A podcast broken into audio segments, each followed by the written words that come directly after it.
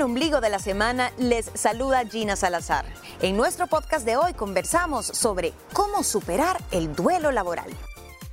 Y es que un despido laboral produce una serie de cambios inmediatos que se deben asumir para poder continuar hacia adelante.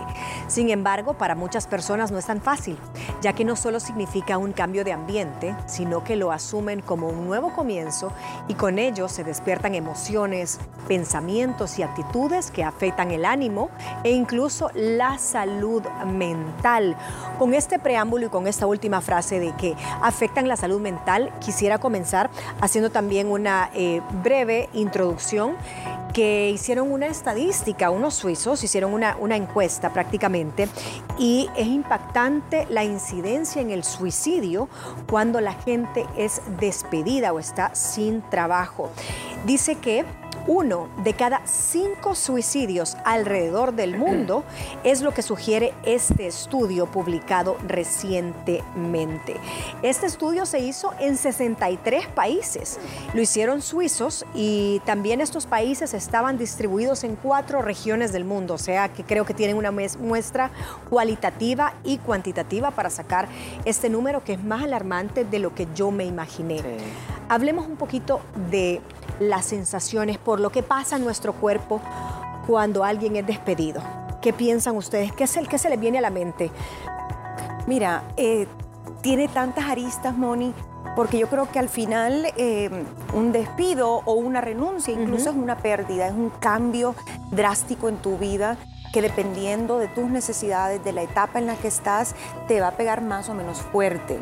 Eh, para mí puede ser sinónimo de sorpresa cuando no lo esperas, incertidumbre. Em, yo veía también un estudio de Gallup Pulse, que es una famosa encuestadora, y decía que la mayoría de gente relaciona identidad con su trabajo. Entonces hay una pérdida de identidad y obviamente eso tiene consecuencias emocionales.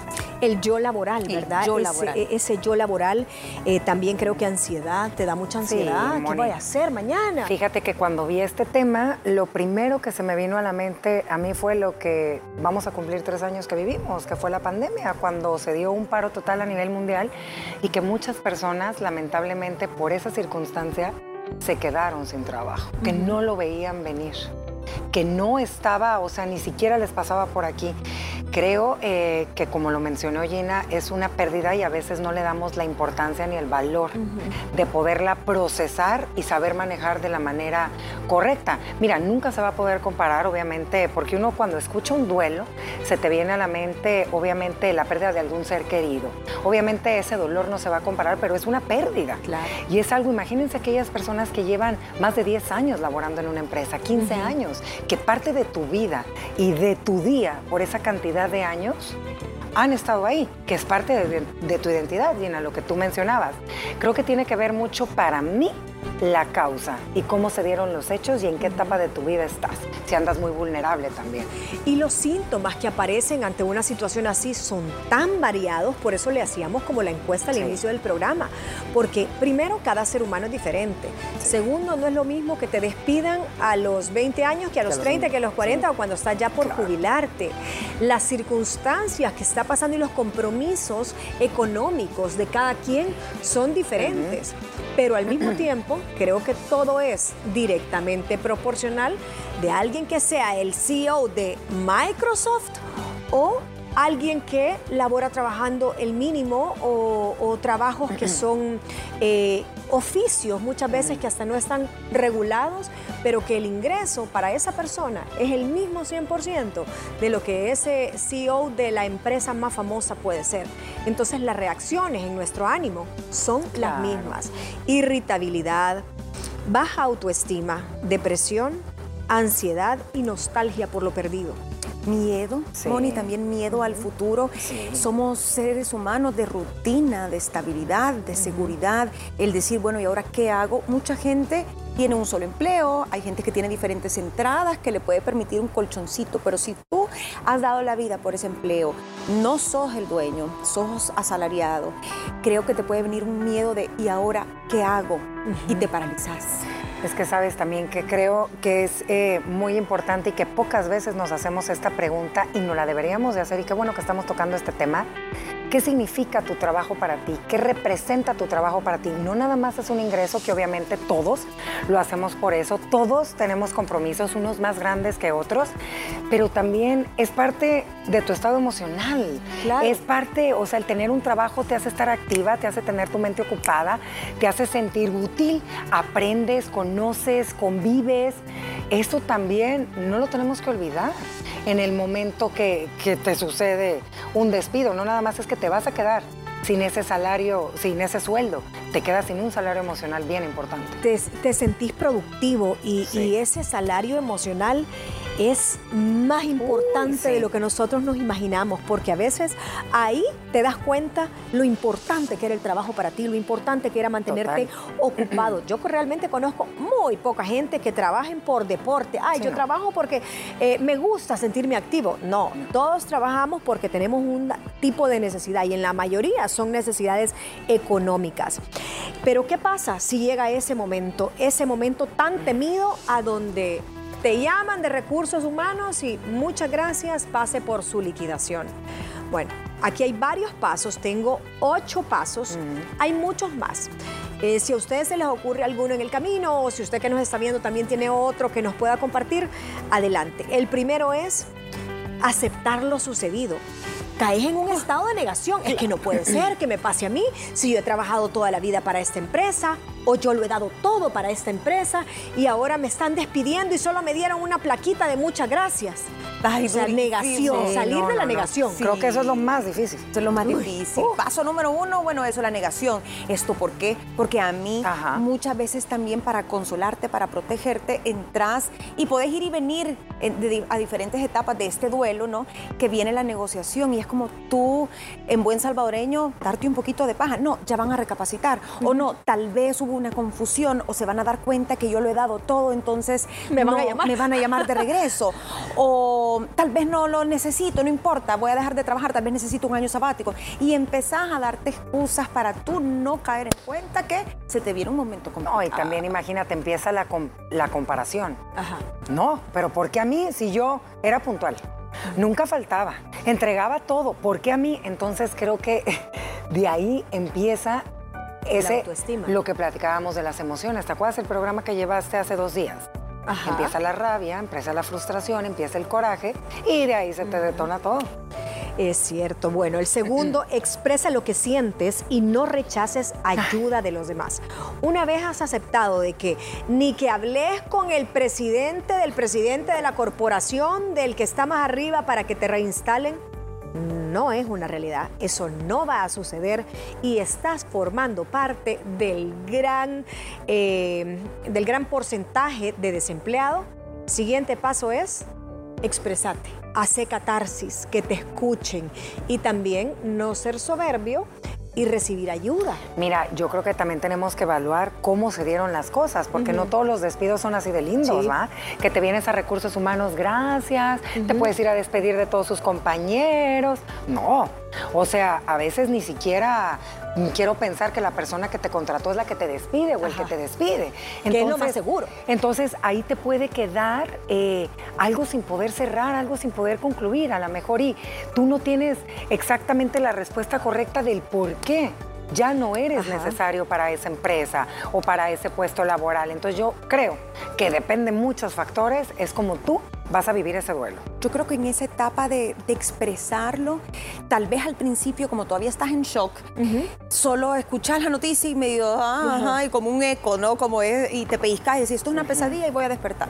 Cuando empezás a despertar y empezás a aceptar, sí tenés que hablar del tema. Llámese pareja, llámese eh, esa persona amiga que le tenés confianza, pero mucha gente comete el error que dice, ah, no, yo no me voy con estas ganas de decirle sus verdades, Iván, y le empiezan a decir un montón de cosas a los compañeros de trabajo, a los jefes, empiezan a llamar a todo el mundo para investigar, averiguar y arman toda esta intríngulis que lo único que hacen es o se cierran la puerta en esa empresa o lo hacen más dramático y esa es su manera de comunicar y expresar. Yo creo que a veces necesitamos unos días de silencio, de paz, que se te baje la rabia y empezar a consultar incluso con un coach o un psicólogo.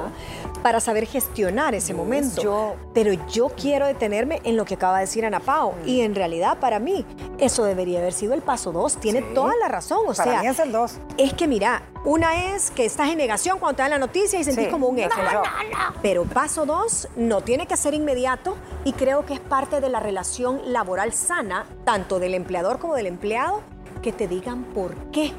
Porque tú decís, ayúdenme con mi autoestima. Eh, me están quitando porque viene alguien mejor, porque terminó mi ciclo, porque, Porque ya hice no algo tienen malo, dinero para poder pagar por mi un tema de rentabilidad en mi plaza, eh, porque cambió el esquema de lo que sea, pero todo ser humano. En la vida y en la muerte saber. necesita saber, necesita cerrar ciclos. El empleado no le basta con, es que son cambios y los cambios se dan No. y los ciclos se terminan, muchas gracias, o soy el que tiene que hacer el trabajo sucio porque la decisión no depende de mí, pero vos sabés cómo funcionan las cosas. No, Porque eso- el empleado se va a quedar en ese bucle interminable y va a ser una piedra tan grande que esa persona pueda intentar pasar para darle vuelta a la página. ¿eh? Sí. Y yo te iba a decir una cosa en el tema de, de expresar tus emociones. No está nada fácil.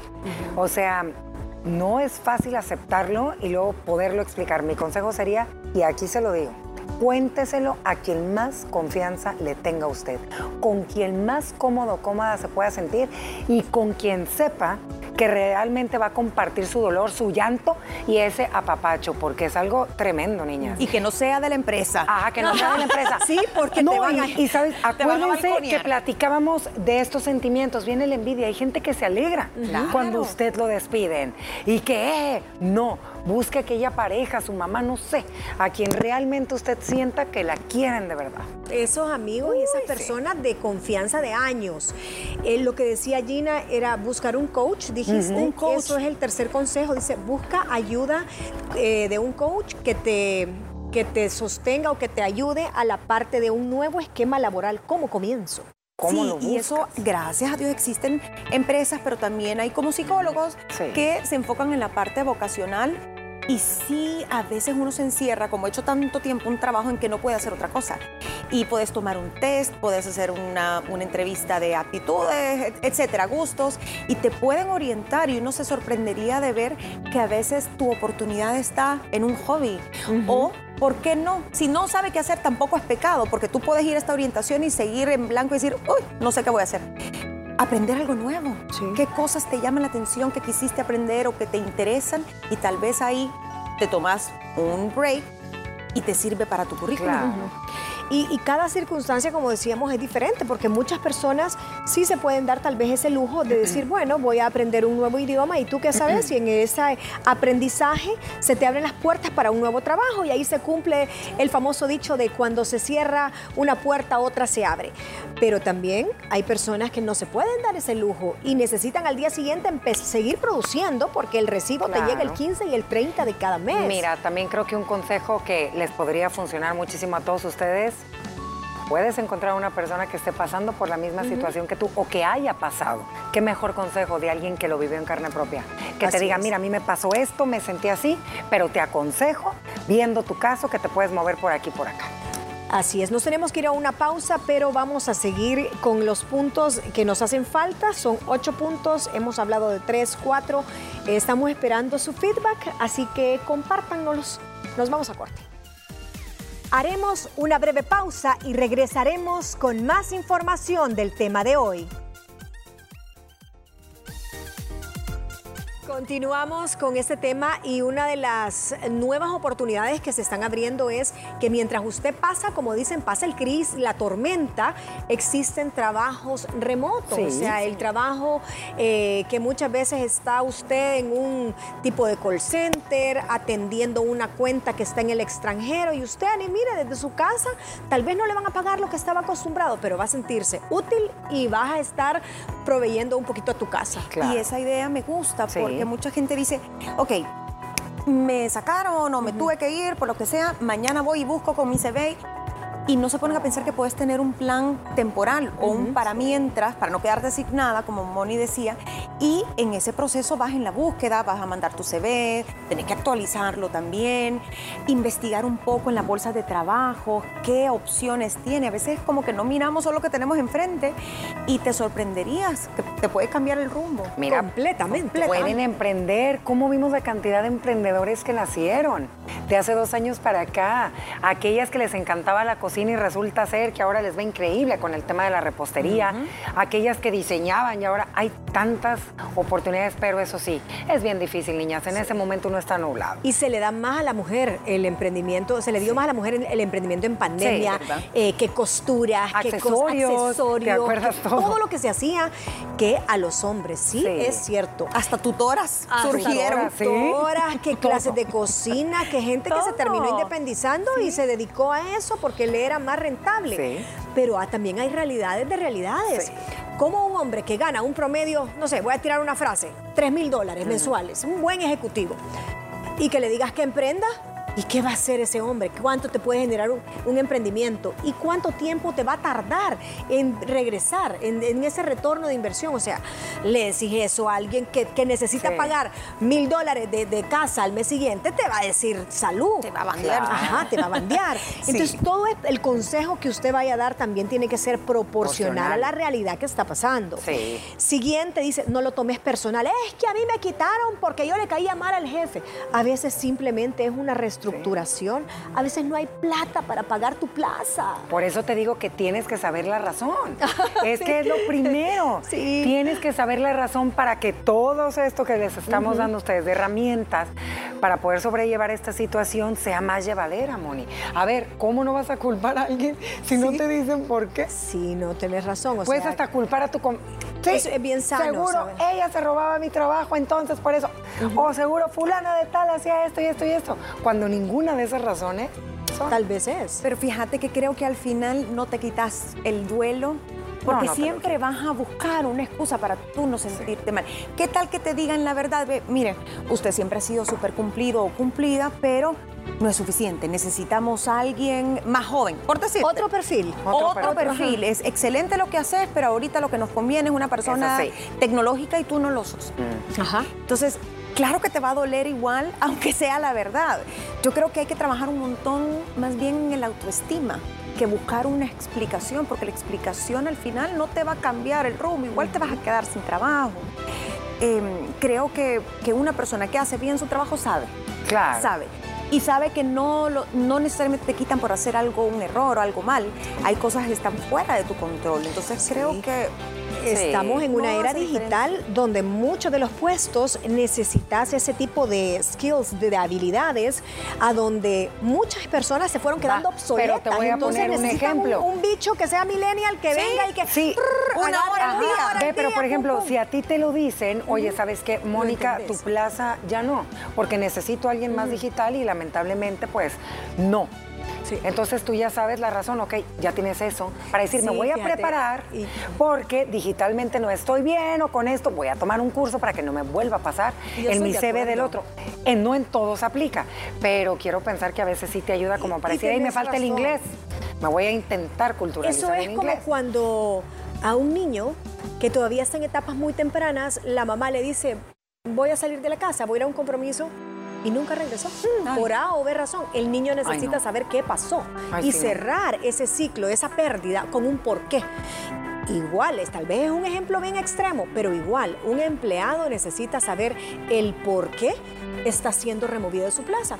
Y no solo para cerrar el ciclo, sino que para trabajar en esa deficiencia. Mm. Hablando de deficiencias, eh, una vez ha sucedido todo esto, usted tiene que actualizar su currículum, ah, tiene que capacitarse, validar tus aptitudes si de verdad tenías ciertas patas de las que cojeabas, como la parte numérica, la mm. parte eh, de diseño, la parte tecnológica, pues tiene que meterse a cursos y también evaluarte versus las necesidades del mercado mercado. O sea, a veces dices, sí, pero mi giro o mi profesión es súper difícil porque el nicho de mercado es, soy que ingeniero en, qué sé yo, Robótica. Robótica, ajá. Y decime, no es lo mismo que alguien que sea administrador de empresas Sí. o un mercadólogo. Fíjate que ahí Gina tiene mucha razón en algo que dijo y, y me gustó. Qué importante es trabajar la autoestima en una misma y en uno mismo y saber cuáles son tus aptitudes, tus habilidades y debilidades. No es lo mismo que tú digas, ah, ok, yo, soy, yo estudié administración y el otro informática en robótica. Que por esa razón no puedas obtener esa plaza o hayas perdido tu trabajo, que te digan, ah, no, es que tu edad. Ah, sí. ¿Y ahí qué hago? No, pues hombre. me quito los años. Sí, me voy a ¿cómo cambiar me el quito DUI, los años? ¿Cómo Sí, le hago? le pones la canción de Arjona, sí creo que señora. ahí lo que dijo Gina, ay, me encanta esa canción, ya casi señora llego. de las cuatro. Ya casi Gina, ya casi Ya llegamos, llegamos, ¿eh? ya casi. Yo creo que Gina tiene toda la razón ahí, creo que tu autoestima la tienes que tener Bien trabajada. Sí, es que eso te puede jugar bien Sí. en contra, porque si sos una persona por muy buena en tu trabajo, que no te sentís seguro, eh, que dependes mucho de la aprobación de, qué sé yo, un jefe Sí. o un cliente, etcétera, siempre te va a pegar. Y hay gente que es demasiado sensible. Sí, es cierto. Y hay gente también que es demasiado preparada y está sobrecalificada. Sobrecalificada. Entonces te quitan del proceso porque creen que vas a cobrar demasiado, porque se te vas a ir rápido, porque solo lo vas a ocu- ocupar de tabla de salvación y vas a em- al mes vas a empezar a buscar otra cosa con un mayor salario. La sobrecalificación muchas veces en el marco de un desempleo Sí. puede ser uno de los de las peores situaciones que te juegan en contra. Eh, hablando de la autoestima, ¿sabes? Otra cosa bien difícil, cuando alguien, y sobre todo un hombre, que el ego laboral en un hombre es 10 veces más que una mujer, porque ellos son, de alguna forma, en un espectro machista, los proveedores principales de la casa. Pero eso es otro tema. Cuando llegas a la final en un concurso y te dicen, va, de cinco, ya quedan tres. Ay, Dios, qué Mire, ya solo es usted y alguien más. Y de ahí te llaman después de un proceso largo, tedioso y de ansiedad. Después de tres meses, muchas gracias por participar. Siguen otros procesos, pero aquí ya contrataron en esta plaza. Después de tres, cuatro veces, tú decís, ¿por qué me están bateando? Claro, ¿qué ¿Qué es lo yo? malo? Es Ajá. el ciclo que tú decís. Quiero saber si es mi edad, si es que he puesto malas referencias personales, eh, han dado malas referencias laborales en otro, pero ¿qué está pasando? Pero no te dicen por qué llegas a la final y se decantan por el otro. Eso Y Pues como, como el, como el concurso de belleza, preferí Ay, ser mejor la sí. tercera finalista que la primera. Que la primera, sí. Porque Ajá. esa está ya es mío, es mío. No, no es tuyo. No, muchas gracias. Muchas Aunque gracias te quiten la corona, vea que ¿Cómo se le pasó a esta sí, Ariadna, colombiana? a la Ariadna Ah, no. Gutiérrez. Es tuya, pero no. Sí. No, no, no. pierdas la actitud positiva. Esto es bien difícil, es fácil sí. decirlo, pero pasan los meses, eh, hay gente que pierde familias, hay crisis que no son superadas como pareja, Mm. pierden casas, pierden carros, tienen que vender hasta lo que tienen puesto por seguir pagando el colegio de los niños. Yo he visto casos que hasta tienen que quitar un año de, de escolaridad a los niños porque no pueden pagar la escuela. ¿Cómo le decís, tenga ánimo a una persona así? Y sabes qué es lo peor, que, ay, esto de este tema del duelo laboral, de, de perder tu trabajo, no nada más. Es un duelo para ti y son problemas para ti emocionales y físicos por ende, porque viene gastritis, colitis, ¡bah! ¿qué no viene? Es para tu pareja, porque dicen que cuando el dinero falta, el amor sale sobrando por la ventana. Empiezan este tipo de problemas que no hay para pagar y empiezan los pleitos. Empieza la mala relación en el hogar y se llevan a todos, hasta los hijos en cargo. niñas. ¿Cuántos divorcios nos surgen por sí. crisis económicas en casa, Uy, así sí. como de enfermedades eh, o pérdidas, ¿no? Porque aquí estamos hablando de, de una pérdida emocional comparable a, la, a la pérdida de un ser querido por separación, por muerte, Claro. lo que sea, ¿no? Es, es parte de quién sos y es un trozo de tu corazoncito que Sí. se te apachurra, más si amas tu trabajo, porque Sí, eso para mí es un agravante en ¿Y si este duelo. una vida en esa empresa? Ajá, si Porque solo hayas solo hayas trabajado, peor. Y te dicen, no, muchas gracias, mire, vamos a renovar la flota. o sea, La fruta. La sea, flota. Ay, yo en la fruta y yo, Sí, bueno, también, mire, esta ya está, ya está vieja, ya está podrida, madurita. Ya se va. Vaya, pero cuestión Dios de guarde. expectativas también. Eh, mucha gente cree que va a empezar y morir en una empresa como antes era más común y eso cada día es más difícil. Entonces, siempre pensar que es una posibilidad en tu vida ser Mira, realista. Tú estás diciendo algo que me gusta. Y si es cierto y hay que aplicarlo todos de ahora en adelante. Tenemos que tener aquí en la cabeza que nada es para siempre, que todos son etapas y ciclos en la vida. Que estamos unos y luego llegan otros y así es esto. Lo que sí es que creo que una lección bien aprendida a raíz de la pandemia para acá, que muchos perdieron y muchas personas su trabajo, es el ahorro. Ahorre siempre, inténtelo, estamos iniciando año por si le llega a suceder esto, en lo que usted encuentra trabajo en este periodo, que puede durar hasta el año, como Mónica lo mencionó, Gina, tenga un colchoncito y pueda pagar su alquiler. Los estudios de sus hijos ahorre, que no lo agarren desprevenido, porque creo que ahí está el miedo de todos nosotros, es que te agarren así. Y es lo que te lleva al suicidio Sí, muchas veces. Al suicidio, a divorciarte, saca lo peor de Lo ti. peor de ti. Las heridas de infancia surgen a flor de piel. Eh, bueno, y no queremos ni deseamos que nadie esté en esa situación. Dice que cambiar de rutinas en el día a día te puede ayudar. De alguna forma, la persona que está pasando por esta depresión, por este duelo, si cambia la rutina, es decir, si usted hace ejercicio así en la noche, porque en la noche iba después del trabajo al gimnasio, era la única hora que le quedaba, vaya en la mañana. Eh, dedíquese a otras cosas que le mantengan eh, oxigenado el cerebro y que también le mantengan la adrenalina y la oxitocina un poquito elevadas. Lo último, eh, ya nos tenemos casi casi que ir, dice, reinvéntate con toda experiencia, en, como toda experiencia en la vida, un despido también es una oportunidad para hacer una pausa y reinventarte y no descarte ir al psicólogo porque acuérdese Sí. de aquello de la depresión sonriente. Podemos Sí, estar caminando, podemos ser productivos, podemos almorzar, cenar, desayunar a la par de nuestra pareja, ir a dejar a los niños al colegio y ahí estamos como un sonámbulo, como un zombie, pero es una depresión sonriente. Entonces, eh, fuera uno de los principales consejos, quiero que usted evalúe eh, si estoy pasando por una depresión sonriente porque estoy en un proceso de desempleo y cómo lo puedo manejar. Le deseamos lo mejor si usted está pasando por este momento de desempleo, por esta desolación en su alma, por esta crisis financiera producto de, de un desempleo por la razón que sea. Ánimo, ojalá le sirva todo lo que aquí le compartimos y que com- comparta también este podcast que usted acaba de escuchar. Gracias por escucharnos. No olvides que también puedes sintonizarnos de lunes a viernes a través de la señal de Canal 6 a las 12 del mediodía y seguirnos en nuestras redes sociales como arroba liberadas TCS. ¿Sabías que existen personas emocionalmente indispuestas? Sobre ello platicaremos el día de mañana.